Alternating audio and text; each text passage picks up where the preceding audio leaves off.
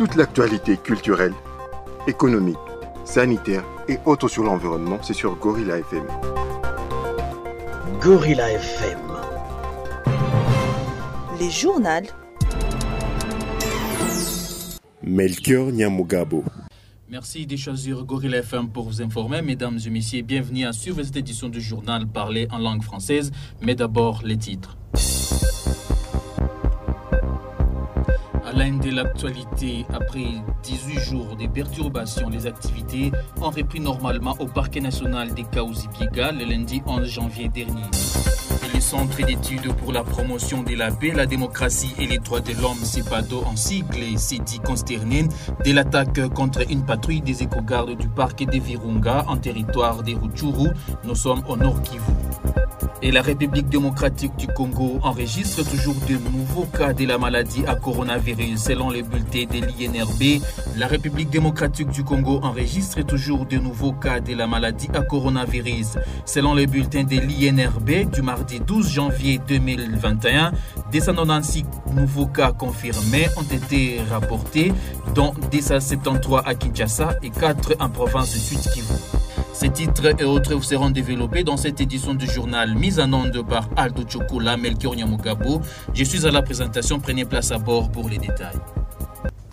Après 18 jours de perturbations, les activités ont repris normalement au parquet national des Kaouzi-Biega le lundi 11 janvier dernier. Ceci après un mouvement insurrectionnel de certains gardes-parcs qui manifestaient depuis le 24 décembre dernier pour réclamer du mois d'arriéré de primes. L'assurance de la reprise des activités a été donnée le samedi 9 janvier au cours d'un entretien entre le général Dieudonné Amissi Kitenge du corps PPN, Corps pour la protection des parcs nationaux et réserves naturelles apparentées venues de Kinshasa et le personnel du PNKB réunis à Chivanga.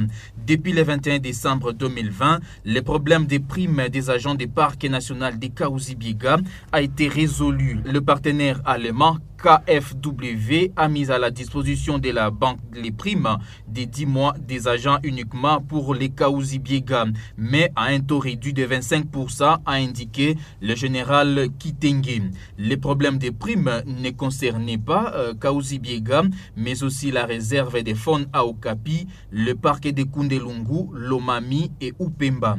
Donc les éco-gardes de Kaouzi Biega n'avaient pas droit de prendre les armes pour revendiquer.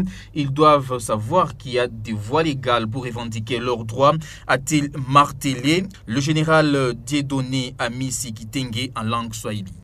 kujua kama kama unasikiwa una, una silaha hawezi kukutetea kama bibi kama civil. Kuko difference ke we paramilitaire na non paramilitaire, même si kusite moja, comportement yetu kuwa different na hiki niko napeleka habari kwa DGCCN, na mimi nafikiri mwaka ya 2021 tarudia tena pa mara mingi kuya kutumika nani pamoja kuonesha mareforme inapatikana leo Bekogard. Hii inaitwa Code de protection des parcs nationaux, matexte na volonte yenyewe eh, gouvernement congolais inapenda kutia msimamo kuba Ecogard yenyewe. Na habari nyingine ya mupe ya mzuri kusema, unajua kama ishile litoka na niongea na DG kusema, unajua ni ba partenaire, nous sommes trop dépendants des partenaires. Gouvernement avec le président de la République alipenda 2021 tumpatie programme ya kujitosha kudependance totale ya? Le général Amissi affirme tout de même avoir constaté le manque de respect des règlements et codes de discipline militaire par les gardes du parc national de Kaouzi-Biega. Il affirme qu'il y aura un recyclage des gardes-parcs et de ces sites du patrimoine mondial grâce au soutien des partenaires.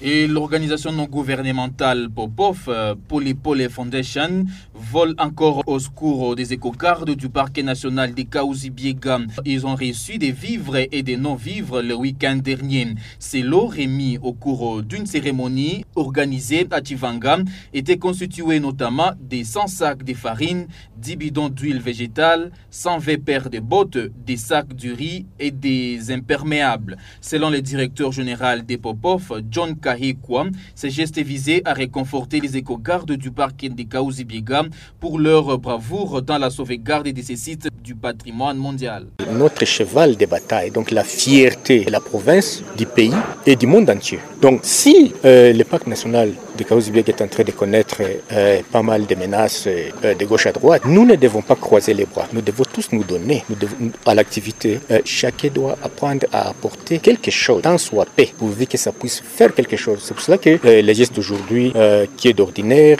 composé par des vivres et des non-vivres, tout cela vont servir à, renforcer la surveillance du parc par les éco-gardes, les vaillants éco-gardes.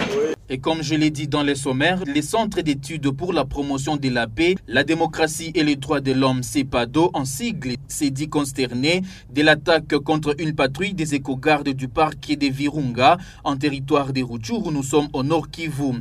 Dans son communiqué de presse, le CEPADO condamne avec les termes le plus forts cette barbarie contre les patriotes congolais engagés pour la protection de la faune et de la flore congolaise. Il exige de même que les auteurs matériels et intellectuels de ces crimes soient recherchés et appréhendés afin qu'ils répondent tôt ou tard de leurs actes. Le CEPADO croit que la bravoure des illustres disparus mérite d'être honorée par toute la République, indique les communiqués.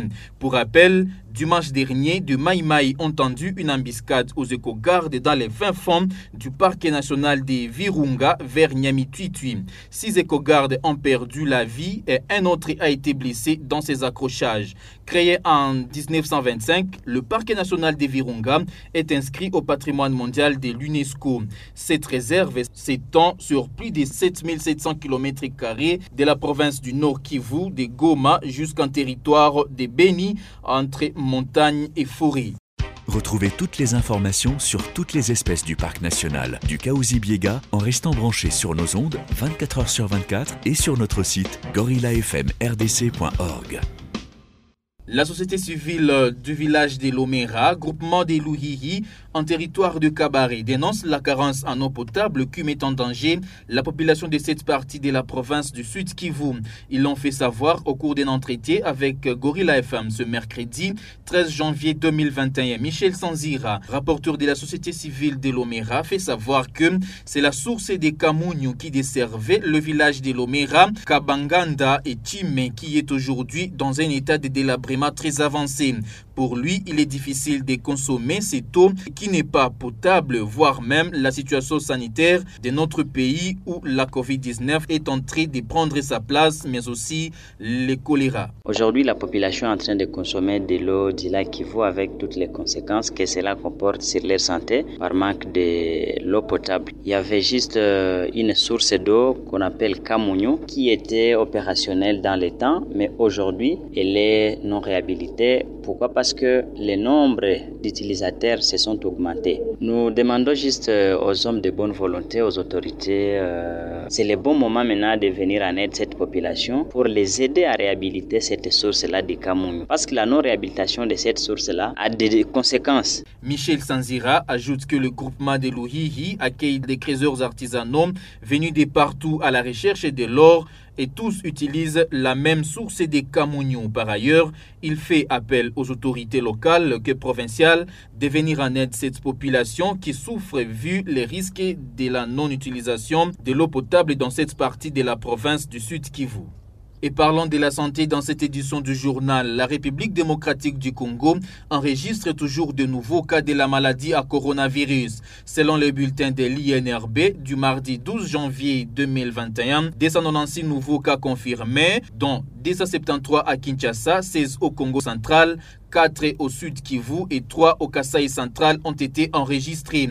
Depuis l'apparition de cette maladie en province, le sud Kivu atteint déjà un cumul de 445 cas de la maladie à coronavirus. L'instauration du couvre-feu de 21h à 5h du matin, l'application stricte des gestes barrières, notamment les ports obligatoires et corrects de masques et le respect de la distanciation physique sont entre autres mesures de renforcement de la riposte contre la COVID-19 afin d'éviter la propagation de la deuxième vague en République démocratique du Congo.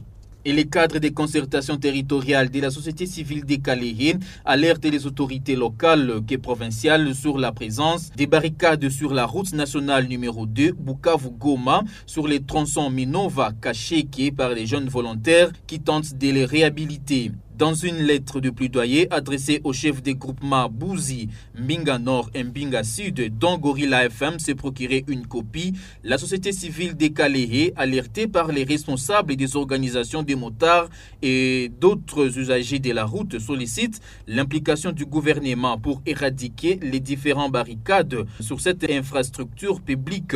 Pour pallier à ces problèmes, les cadres des concertations territoriales de la société civile des Kaléhé, par les de son président Delphin Birimbi demande à l'autorité locale de faire sortir une décision demandant aux détenteurs des terres le long de la route nationale numéro 2 et numéro 3 d'assurer les travaux de débroussailles chacun sur sa portion des terres en entendant les débuts des travaux et d'asphaltage par le gouvernement central. Nous avons ici plusieurs euh, alertes des responsables de différentes organisations de motards, mais aussi des usagers de la route à ce qui concerne la multiplicité des barricades la RND Bukavu Goma, le tronçon Minova Kacheke par certains jeunes volontaires. C'est pourquoi nous venons de dresser notre correspondance au chef de groupement de ces entités pour mettre fin à ces différentes barrières, mais aussi ça va aider à prévenir plusieurs conséquences qui peuvent surgir d'un moment à l'autre. Nous venons également de demander à l'autorité territoriale de faire sortir une décision demandant aux responsables terriers le long de la route nationale numéro 2, tronçon Minova Kacheke, le long de la route nationale numéro 3 tronçon vital et Hombocide d'assurer les travaux de maintenance des débroussailles sur la route, chacun dans sa portion de terre. Ceci en attendant le projet qui sera exécuté par le gouvernement central avec ses partenaires dans le cadre de réhabilitation et l'asphaltage de la route nationale numéro 2